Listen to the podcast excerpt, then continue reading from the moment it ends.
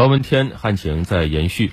截止到昨天上午八点，我省五大湖泊蓄水是十八点六五亿方，较历史同期偏少百分之二十七。当前干旱少雨天气已经造成全省两百二十一座水库水位低于死水位。截至八月十四号，全省农作物因旱受灾面积五百五十三点五万亩，成灾二百二十三点五万亩，绝收二十二点七万亩。受旱较重的县市目前是丹江口市、竹山县、房县、通山县、嘉峪县。目前，全省除局部地方供水因为干旱造成一定影响之外，农村供水保障情况总体正常。那么，受干旱影响，十四号全省有三十二个县市区采取了应急送水方式，保障一百三十七个行政村一万九千九百六十六人生活用水，共送水一百九十一车一千二百二十七吨。当前，全省参加抗旱的干部群众有九十七点三万人，累计投入抗旱资金六点一亿元。各地全力以赴打好抗旱减灾攻坚战。来听湖北台融媒体新闻中心记者的报道。襄阳南漳县将河湖长制延伸到村，各村党支部书记、村主任担起区长之责，分段分片组织找水调水。城关镇邻居岗村的区长张伟带领村民在他负责的沟渠旁架设了三处抽水泵站，并日夜巡查，确保抽水设备二十四小时工作。是因为天气过热。电机发烫，电路发软，加了一台大电扇，现在散热效果好了。提高引调水效率，荆州石首市发动掌握电力、建筑工程能力的村民参与管渠铺设、电线电缆安装、泵站运维等工作。一些年逾花甲的老党员也主动请缨，参与沟渠清理等工作。组织了五名党员和电工志愿者在安装机组。要用两天的时间呢，呃，对全村的旱情呢进行有效的缓解。一早，黄冈溪水县八河镇四方塘出水口也传出了哗哗的流水声。早在六月中旬，溪水县对当地的主要灌溉渠白莲河灌区东西干渠进行了整险加固、疏浚补漏，是目前当地抗旱的主要水源。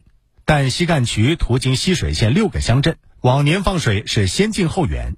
针对下游缺水严重的问题，当地坚持先急后缓，控近送远，确保每一滴水用到刀刃上。兄弟乡镇之间相互协调，我们按照由远而近、由下而上、由表及里的原则，统一进行科学的调度，水才能够到我们四方塘。在一些高山地带，部分村民也面临饮水困难。我们那边山比较高，那河也是干化，我们自己修的那个蓄水池啊。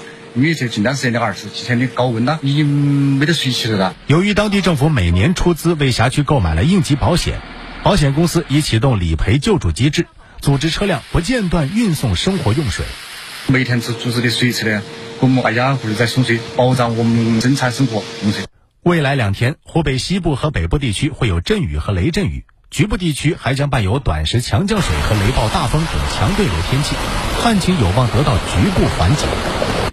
应对持续高温干旱，湖北从昨天起开展为期三个月的人工增雨作业。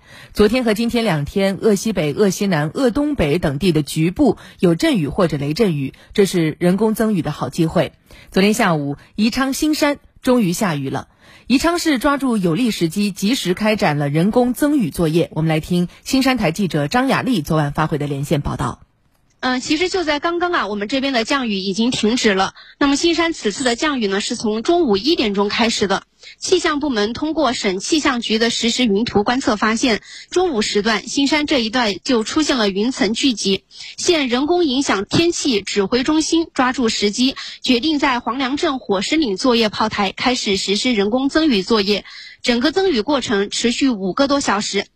截至下午五点，在榛子乡、高桥乡等六个具备人工增雨的站点，开展了一共十七次增雨作业，共发射炮弹六三百六十八发，火箭弹十枚。全县大部分乡镇和村组出现了明显降雨过程，最大累计降雨量达到了六十八毫米。很明显的一点就是，在降雨之前，我们当地的气温是在四十三度。那么实施人工降雨之后呢？我们现在可以看到天气预报显示，当地的温已经降到了三十四度。此次降雨对降低农作物损失、增加新山各水库库容以及保障城乡居居民用水都有明显改善。后续我们还将根据天气情况及云团走势，计划在十六号、十七号午后十二时至夜间继续进行人工增雨作业。